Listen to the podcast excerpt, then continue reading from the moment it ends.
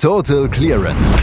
Der Snooker Podcast mit Andreas Thies, Christian Ömicke und Kati Hartinger auf meinsportpodcast.de.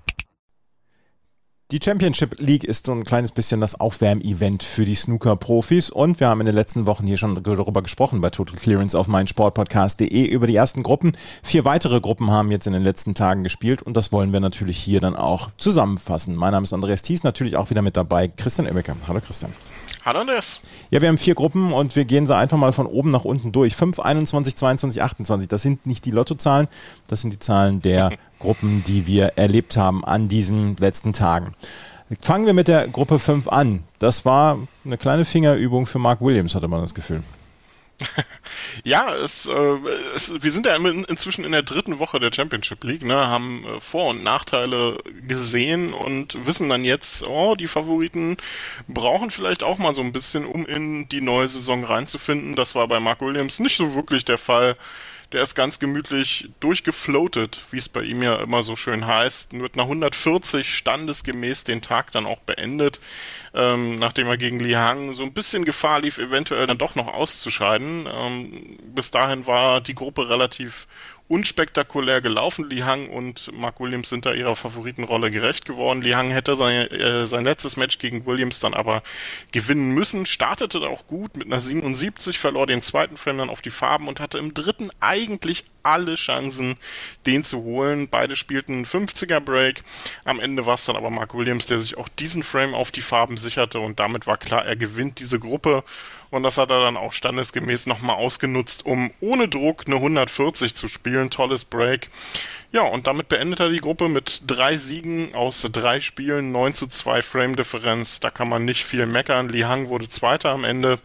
Andrew Paget holte sich mit einem Sieg gegen Rory McLeod dann immerhin noch den dritten Platz in dieser Gruppe. Rory McLeod dann ohne, ähm, ja, ohne Preisgeld wird er rausgehen aus diesem Turnier. Und so steht Mark Williams in der nächsten Runde. Und ich glaube, ihm liegt das Format ja auch so ein bisschen. Hatte die Pro Series ja auch mal gewonnen, die in einem ähnlichen Format gespielt wurde. Ähm, bin gespannt, äh, wie es dann für ihn weitergeht. Aber auch für ihn ja erstmal jetzt zwei, drei Wochen Pause. Trotzdem kann man ja auch sagen, es ist eine gute ähm, Situation, sich einzuspielen. Es ist nicht wirklich viel Druck auf den Spielern drauf. Und ähm, also das, was ich gesehen habe bislang, haben die Spieler das eigentlich so ganz gut angenommen und scheint Spaß zu machen. Ja, na klar, es ist ja, wie gesagt, eine, eine super ähm, konstante Situation, um sich einzuspielen. Man weiß, ich habe drei Matches auf jeden Fall. Ich gehe nicht nur nach einem Best of Seven hier ähm, vielleicht aus dem Turnier dann wieder in die nächste Pause, sondern ich habe auf jeden Fall drei Matches, die auch alle an einem Tag gespielt wird. Also es lässt sich gut planen und gerade für die Favoriten ist das ja dann auch vielleicht noch mal ein bisschen ein Vorteil, denn ähm, die Matchpraxis in, den Letz-, in der letzten Zeit war ja dann doch eher den Amateuren vorbehalten, die auf der Q-School vielleicht gespielt haben oder vielleicht hier und dort ähm, dann auch mal an kleineren Amateurturnieren teilgenommen haben. Die Profis mussten jetzt entweder auf Exhibitions zurückgreifen oder eben auf das häusliche Training und da weiß man dann natürlich in der neuen Saison immer nicht so ganz, wo man steht. Aber wie gesagt, bisher machen die das relativ gut, relativ schadlos los. Die meisten Favoriten setzen sich durch. Nicht immer, aber in den meisten Fällen. Und Mark Williams hat das ähm, gestern, äh, vorgestern wirklich sehr gut gemacht. Gehen wir auf die anderen drei Gruppen, die wir noch haben. Die Gruppe 21, da waren zwei prominente Namen dabei mit Stephen Maguire und Matthew Stevens. Einer ist Erster geworden, einer ist Letzter geworden. Gut, da brauche ich auch nicht mehr so viel dazu sagen. Äh, genauso haben sie äh, so teilweise auch gespielt, muss man ehrlich, ehrlich sagen. Also ähm, am Ende ist es eigentlich fast ein bisschen unglücklich, dass äh, CJ Hui diese Gruppe nicht gewonnen hat. Denn der hat eigentlich ziemlich gut gespielt, sowohl gegen Maguire als auch gegen ähm, Matthew Stevens, den er mit 3 zu 1 sogar geschlagen hat. Hat dann aber gegen Mitchell Mann irgendwie ja, ich will jetzt nicht sagen, die Lust verloren, aber irgendwie fehlte ihm da der Fokus so ein bisschen. Mitchell Mann hat den ganzen Tag so ein bisschen ausgenutzt, um äh, nicht zu verlieren, aber auch nicht zu gewinnen. Drei Unentschieden gesammelt in dieser Gruppe, hat alle immer so ein bisschen geärgert, ohne jetzt wirklich so komplett zu überzeugen.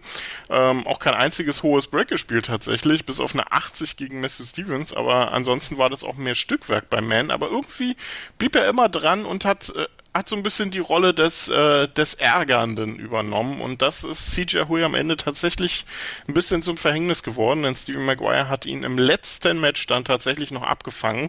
Maguire war zu diesem Zeitpunkt sogar nur Dritter und musste zwingend gewinnen gegen Stevens und hat das auch getan, das sogar mit einem souveränen 3 zu 0 auch ein 3 zu 1 hätte ihm sogar gereicht, weil er die bessere, das bessere höhere, Break hatte im Vergleich zu CJ Hui.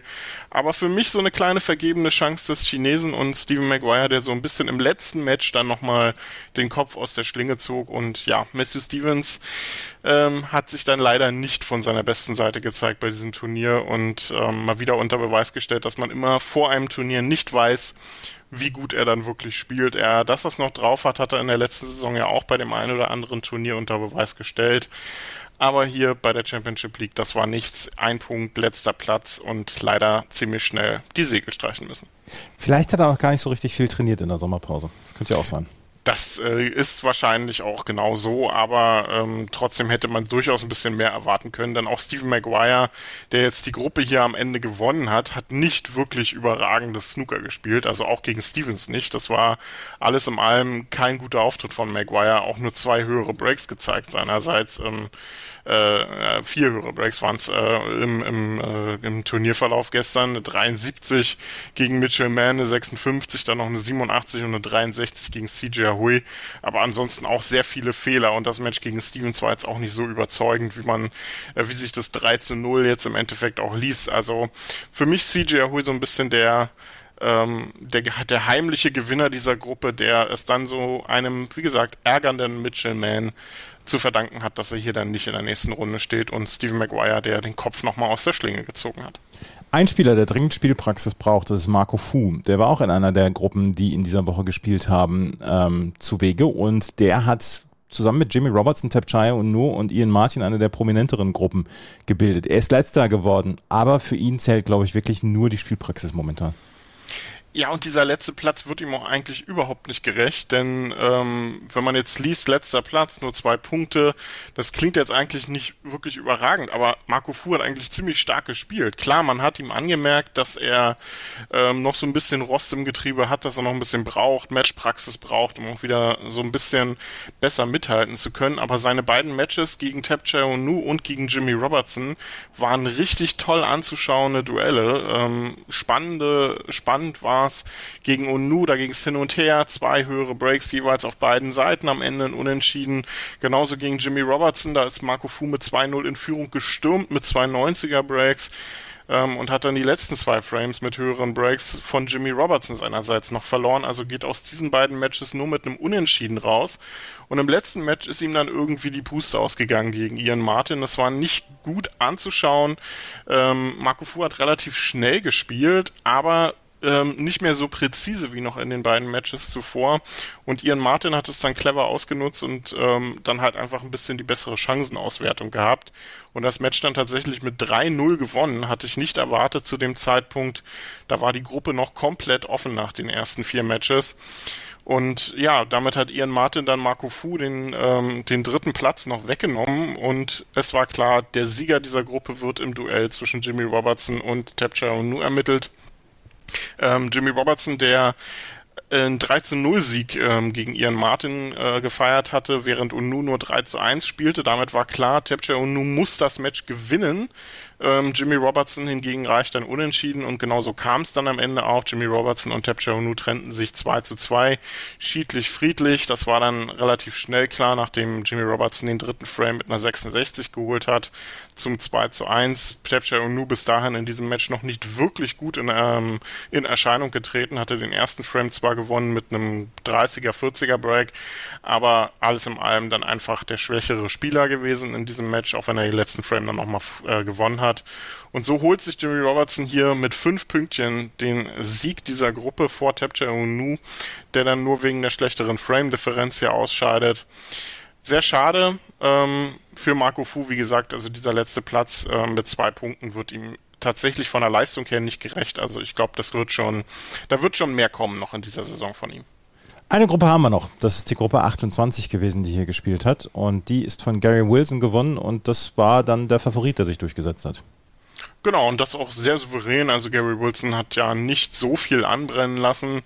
Ähm, zwei 3 zu 0 Siege gegen Harvey Chandler und gegen Jack Jones, ein 2 zu 2 noch gegen Barry Pinches, der ähm, drei Unentschieden gesammelt hat in dieser Gruppe, also auch kein Match verloren hat am Ende, aber dann trotzdem nur Dritter wird mit drei Punkten. Jack Jones wurde Zweiter ähm, mit einem Sieg gegen Harvey Chandler, der keinen guten Tag erwischt hat, nur ein relativ in Ordnung es Match Blödes ja, Wort eigentlich. Doch, das geht, das geht schon. Das geht schon, ja.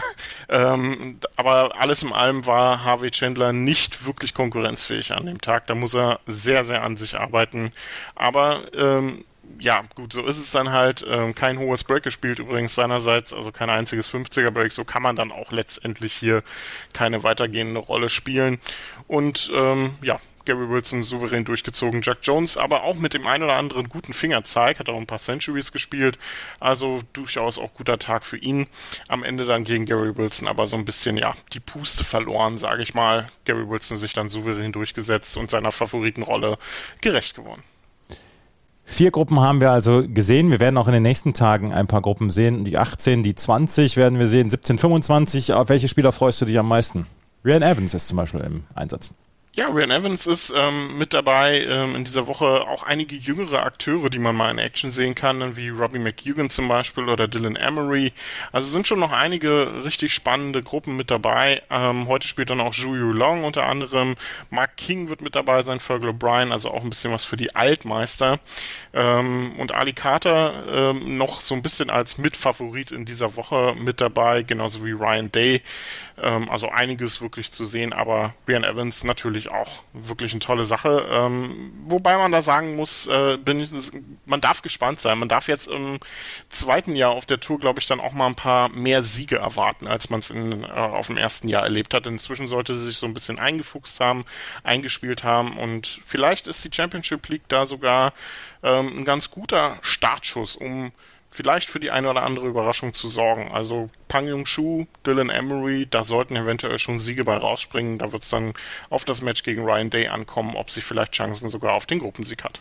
Wir werden uns in dieser Woche auf jeden Fall nochmal melden mit Total Clearance und dann werden die Ergebnisse dieser Gruppen dann auch noch besprochen werden. Das war's für die ersten vier Gruppen in dieser Woche. Total Clearance, der Snooker-Podcast mit Andreas Thies und Christian Oemicke auf meinsportpodcast.de. Schatz, ich bin neu verliebt. Was? Da drüben. Das ist er. Aber das ist ein Auto. Ja, eben. Mit ihm habe ich alles richtig gemacht. Wunschauto einfach kaufen, verkaufen oder leasen. Bei Autoscout24. Alles richtig gemacht. Wie baut man eine harmonische Beziehung zu seinem Hund auf? Puh, gar nicht so leicht. Und deshalb frage ich nach, wie es anderen Hundeeltern gelingt, beziehungsweise wie die daran arbeiten.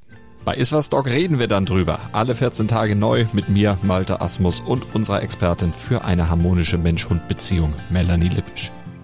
Iswas Dog mit Malte Asmus. Überall, wo es Podcasts gibt.